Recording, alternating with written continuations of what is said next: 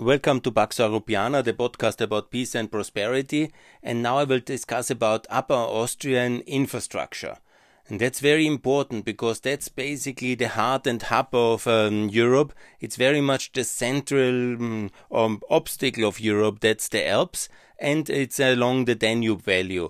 So this is very much the center of Europe, and unfortunately, we have neglected infrastructure in uh, the recent uh, years. It's still the same uh, infrastructure, more or less, with some renovations, like it was in post-war Europe before we joined the European Union, and nobody has really bothered to take on the pain to discuss uh, the serious implications uh, of uh, getting um, this to modernity. That we are no longer as distant the Cold War border, but we are now in the European Union, and we have this obligation as well to develop this region um, more seriously obviously, because everybody has to pass through the Danube Valley. Valley. That's absolutely for East West, for Balkans uh, to uh, Central Europe. It's absolutely necessary to pass here, and it's uh, one of the big issues. Yeah. Obviously, mm, the Alps and uh, Tyrol has got much more attention because it's between Italy and Germany, but Upper Austria is between the Balkans and Germany and should also receive some attention.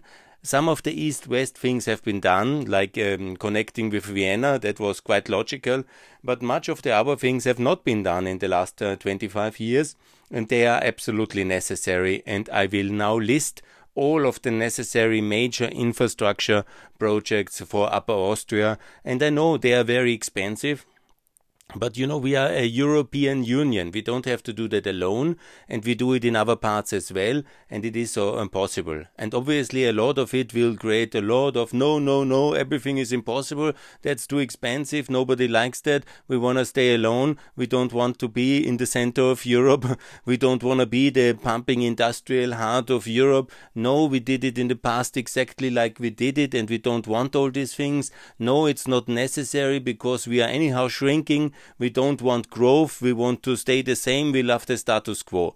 Yes. no. Please. Let's do uh, things better. And I don't say that all of these projects have to happen at once, but we need a development plan for Upper Austria, which is for 2050, like in Africa. In Africa, for example, the African Union has done now a plan for 2063, how everything, every capital in Africa will be connected via high speed train mostly with the help of the Chinese because we are a bit useless. Yeah? So even in Africa they have a plan for 2063. Why shouldn't we in Upper Austria have a plan for 2063? Some things take a lot of money and take a lot of time. But if we want it, and if that's a shared vision, let's find the best way where, where most of the people agree.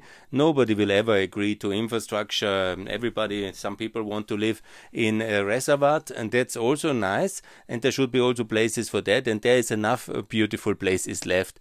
And actually, it will relieve and it will distribute the traffic, and it will make everybody much richer and much nicer. So I will talk about the airport and I will talk about the railways and about the highways. This is the number one three issues I will discuss. And systematically, most important, we need a real working uh, airport. We have some kind of um, basic airport, yes, in Hörsching. That's very close to Linz and it's very uh, densely populated there. And unfortunately, this has led, uh, because of weak leadership, to massive restrictions in, in the usage of this airport. Not in the night, not too loud, not too many, not too blah blah blah. And so it's not a real airport anymore. It's just a physical, it looks like airport, but it's not of use. Yeah, there's almost no movements anymore at this airport, and it's kind of an industrial ruin in a sense because if you don't fly, what, what what's the use of it? So we need to relocate the airport. Where is now the best uh, location for such an airport? First of all, let's make a tender and call to some of the municipalities in Upper Austria, some of the districts are interested, and let's think about it because the airport is an absolutely amazing investment in a municipality.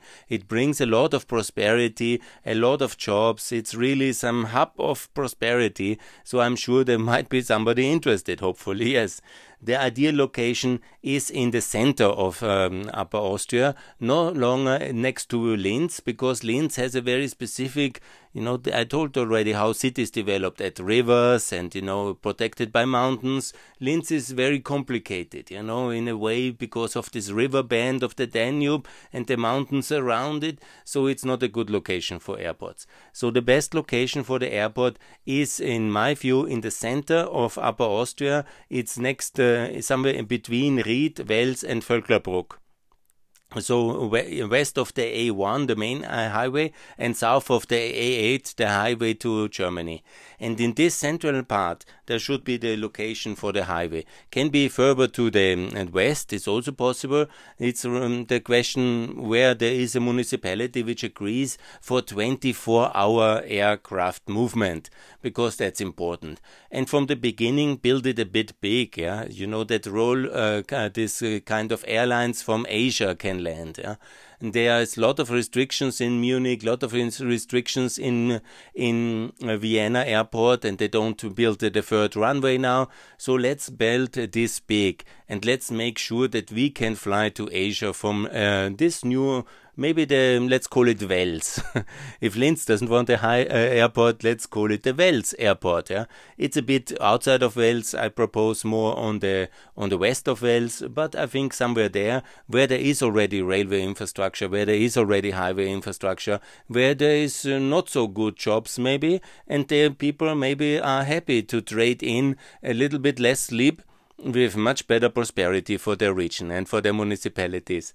So that's of course you need to find a consensus and from the beginning to discuss with the people there that this will be loud. Yes, it will be loud. There will be transcontinental airlines. There will be also night flights. There will be uh, cargo delivered. There will be 24 hour activity. If you don't want, no problem. We move to the next one. And there will be one district in Upper Austria which is ready for this trade off. It's a trade off prosperity for a little bit less quiet sleep. Yes, and I think it's impossible. It's possible to do that. If nobody wants it, okay, then we have decided we don't want to get uh, prosperous. We want to stagnate. It's also fine. Yes, but I think there will be some solution like that and then let's also then turn this Hörsching airport into a new city part of Linz, basically, in a, a, uh, like we have it in Vienna, the so-called uh, Lake City Aspern. let's extend Linz uh, and let's use this land, which is then free. Let's use that also for residential buildings because it's very close to Linz. It is a similar situation like Berlin has now shifted the airport. It's not that this is uncommon in Europe to make a new airport And if Linz is a serious city, Linz Wels, this industrial hub, is serious, then a new airport is absolutely necessary.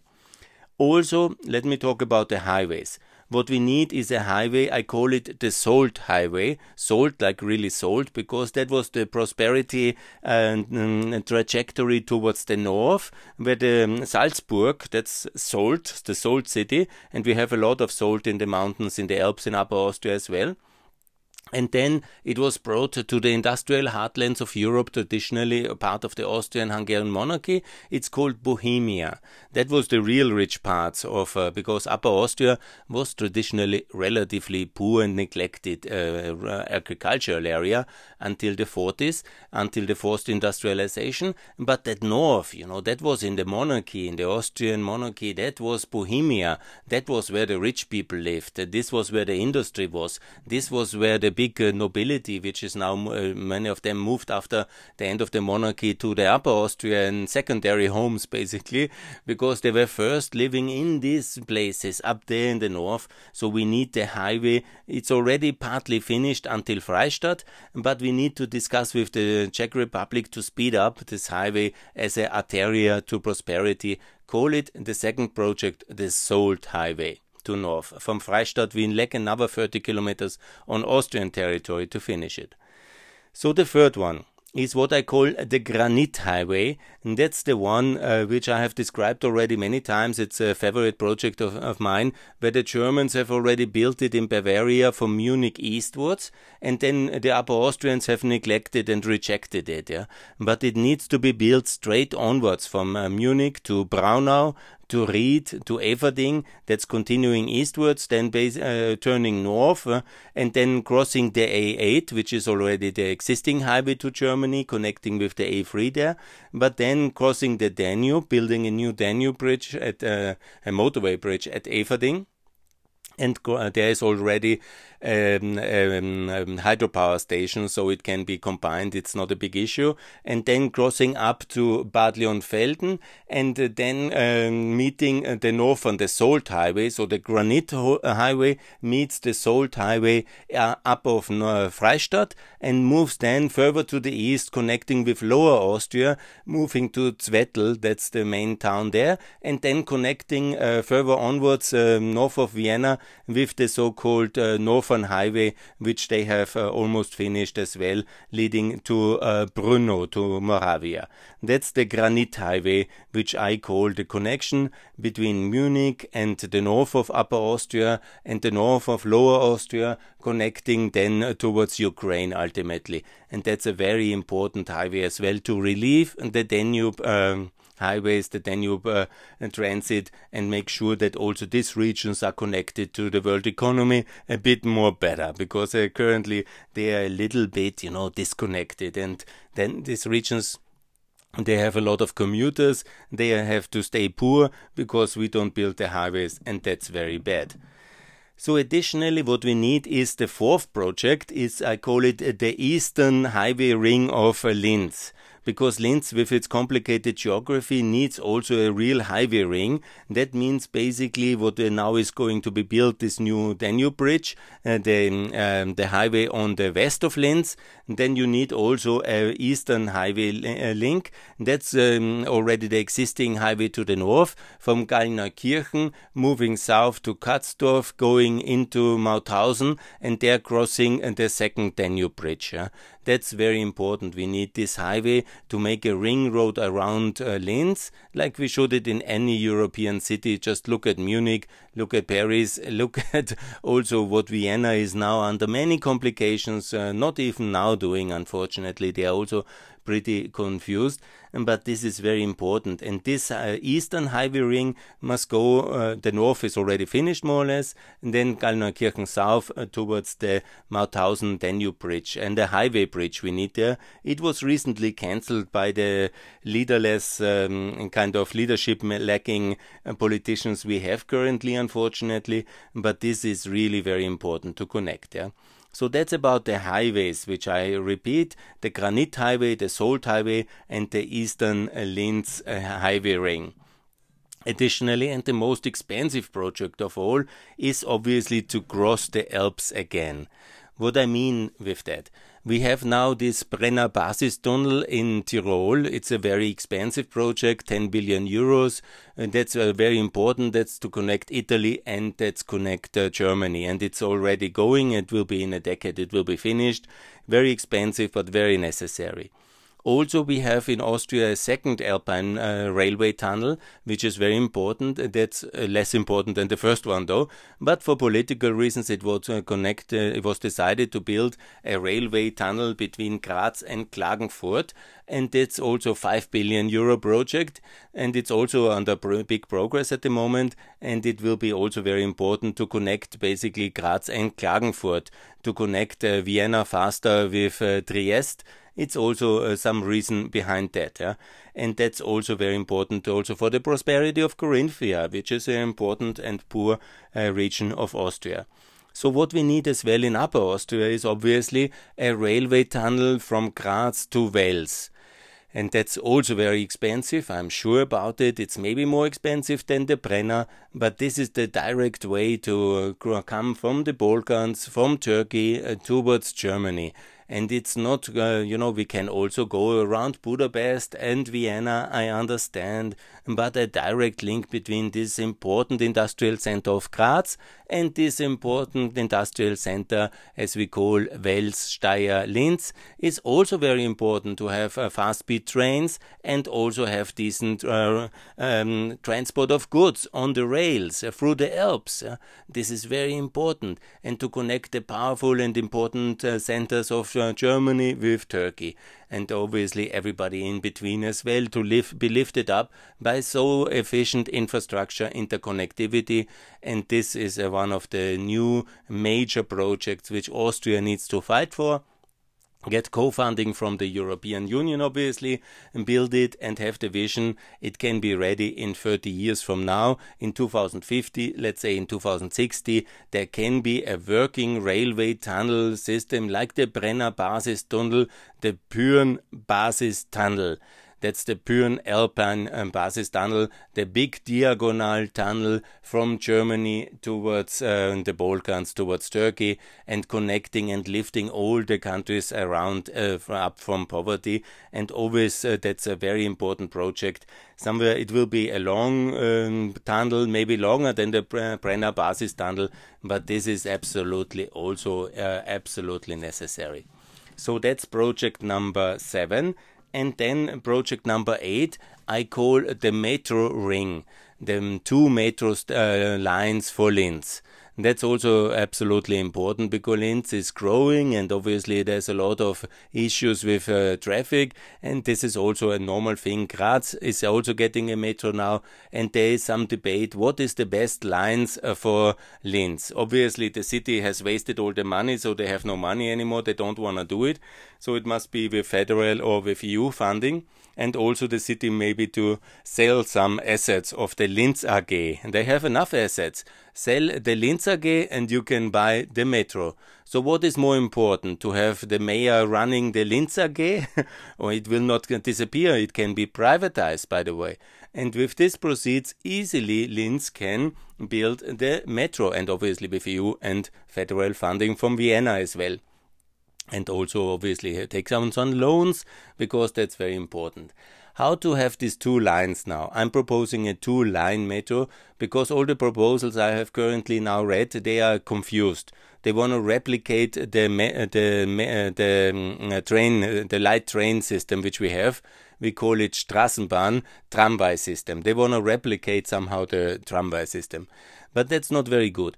What is needed in reality is to connect in the west of Linz, where currently is the airport, and that should be a new city part, as new urban development center, a beautiful one, and uh, a lot of people should live there.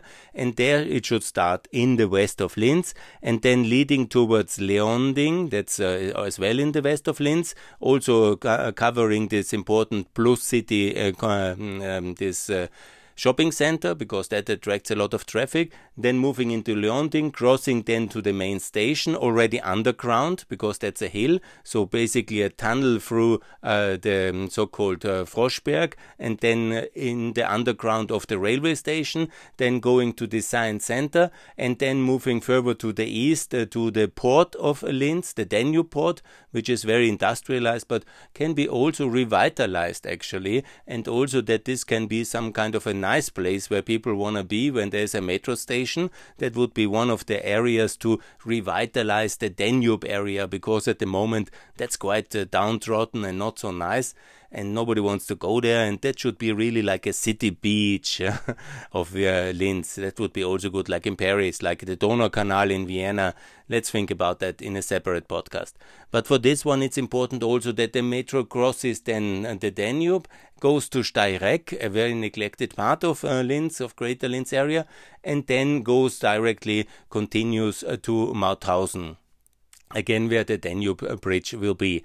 And so that uh, part of it on the northern side or on the eastern side of the Danube at that part, partly it can be above the ground, in Linz obviously below the ground. Similar like if you imagine the Vienna system, this would be like the U4. Uh, if you know Vienna, that's the logic. This east-west uh, traversing uh, metro uh, line, uh, partly up, partly below, coming actually from uh, the um, Hörsching, from the airport, ex-airport in the future, going to uh, Steyregg and then continue it ultimately. That can wait as well for some time, but then to Mauthausen. And they're connecting obviously with this um, western ring which I propose because that's the second one. We need a eastern uh, metro ring, and that's uh, not along the present uh, tramway, but it should be further east, uh, going from uh, via the so-called Gruberstraße to the to the design center, and then go crossing the Danube next to the um, old. Tabakfabrik, this is called where the city uh, swimming area is, and uh, the so called Parkbad, and then crossing towards the east along the motorway, and then uh, going uh, back south along the new motorway from Gallneukirchen south towards Mauthausen, and then south uh, crossing there the Danube, and then south uh, at Enns and Asten, going back into uh, the areas at Solar City, and then underground going through the industrial parts of uh, and the old industrial areas, connecting again with the design center and being a ring road, yeah, in a way. This is uh, the Eastern Linz Metro Ring partly above the ground in the eastern parts along the Northern Highway and the new Eastern uh, Highway ring, and then uh, going underground under First and Design Center under Gruberstraße. And uh, the connection point with the other one, obviously, with the east west line, is the design center. The design center is the main event area of Linz, and so it's quite logical that there is the real crossing point of these two uh, subway lines, uh, the two metro lines of Linz. That is, I think, the ideal planning uh, status for Linz, and that would be the most important infrastructure projects uh, to connect uh, everything and to build it and make Upper Austria ready for the future because that's what you want. You don't want to somehow stay uh, stuck in the past and say, oh, we did it like this after the war and it was like that and you know, the big bad guy planned it like that and we had to do it like that because of that. And so, no, we should really somehow think what is the optimum situation and then we say, how much does it cost? Who can pay for it? Is the EU helping? Is the federal level helping? Is there any private sector concessionary project possible? Who can do what? Where can we base the right infrastructure, like the airport? That's, of course, the most central one. And when can we do it? It costs maybe all in all quite a lot. I'm sure it does. So let's then say, okay, we want to achieve it like in Africa they do. They have this vision for 2063, and then they say, okay, let's do it. If it's 2070, Fine, but let's make the land planning, the urban planning accordingly. Let's make the call who wants the airport. Let's make sure that this will be about it. Then also a lot of companies can come and invest because they know that Upper Austria will be ready for the future. It will be in Upper Austria where there will be not 1.5 million people living, but it will be 2 million people living. Or maybe one day there will be two and a half million people living because uh, Upper Austria shall be attractive and attracting people and attracting uh, capital to invest. And this needs also infrastructure and efficient infrastructure needs to have long-term planning and it must be fitting in the area and it must make sense on an economic and uh, strategic level. And so this is, I think, what is needed, this kind of highways and that railway, obviously, and also then the railway, I made it very clear, yes, obviously connecting the railway towards um, Nuremberg and towards uh, central Germany. That is very important and efficiently and fast. Yeah, that will be also Maybe I miss some of the projects which are additionally necessary to connect to, to, the Czech Republic by rail. That's definitely as well necessary. And there might be also some other mm, smaller highways and smaller railways to be added when you really look into the depth of uh, the uh, infrastructure planning. But I think that's about the most important ones. And that is the ones who definitely, in one way or the other, they will happen over time. Obviously, you know, the status quo defenders, the ones who always know only one answer. No, no, no. we know, uh, my grandfather did it not, and you know, no, no, no. we have to keep the status quo, quo, quo. They will hate this. Yes, because they don't want to change anything because they were successful in the old system, in the status system, and they don't want to have any changes because that is expensive, complicated. Certainly, every single of these projects, somebody will be against it. Either somebody loses some business or has too much traffic or doesn't want the highways on principle or doesn't want airports, and everything is full of CO2, obviously, and that's very bad. And so we stop breathing and then we are fine. And no, and this cannot be the future. Yeah, what the future is and requires is decent infrastructure fitting to a modern society and fitting also to the mobility needs of SMEs, of industry, of the people, the consumers who want to travel. They don't want to sit at home like now. It's. Uh, it's unavoidable in this kind of crisis of Corona, but they want to see the world. They want to trade. They want to uh, visit places. Their business want to sell and export to the world. So it's and the world wants to come and visit our beautiful places, the Danube, the Alps, uh, the Patton Museum, and also these uh, historic places, castles and monasteries we have.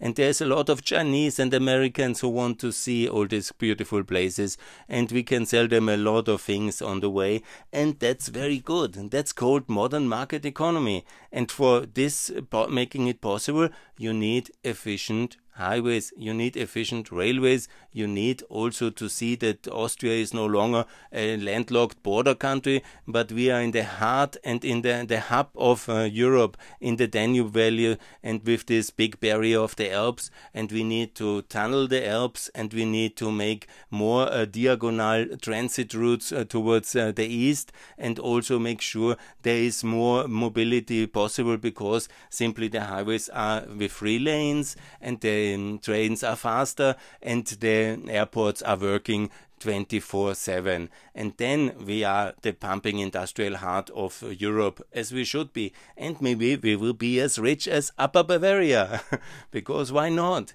Why should uh, Romania overtake us? Because we are led badly by people without vision. And then the Romanians come to make tourism in our place and say, Oh, we were the same 20 years ago. Don't you change? and so that will be not such a nice future, I think. Yeah? So the choice is obviously between being a reservoir of the past or to and uh, preserving the status quo forever or reasonable infrastructure investment and change and progress and growth. And I have decided I'm for progress, growth and prosperity. These are my eight major projects for Upper Austrian infrastructure. And thanks for your attention. And let's discuss. All the best for peace. Bye.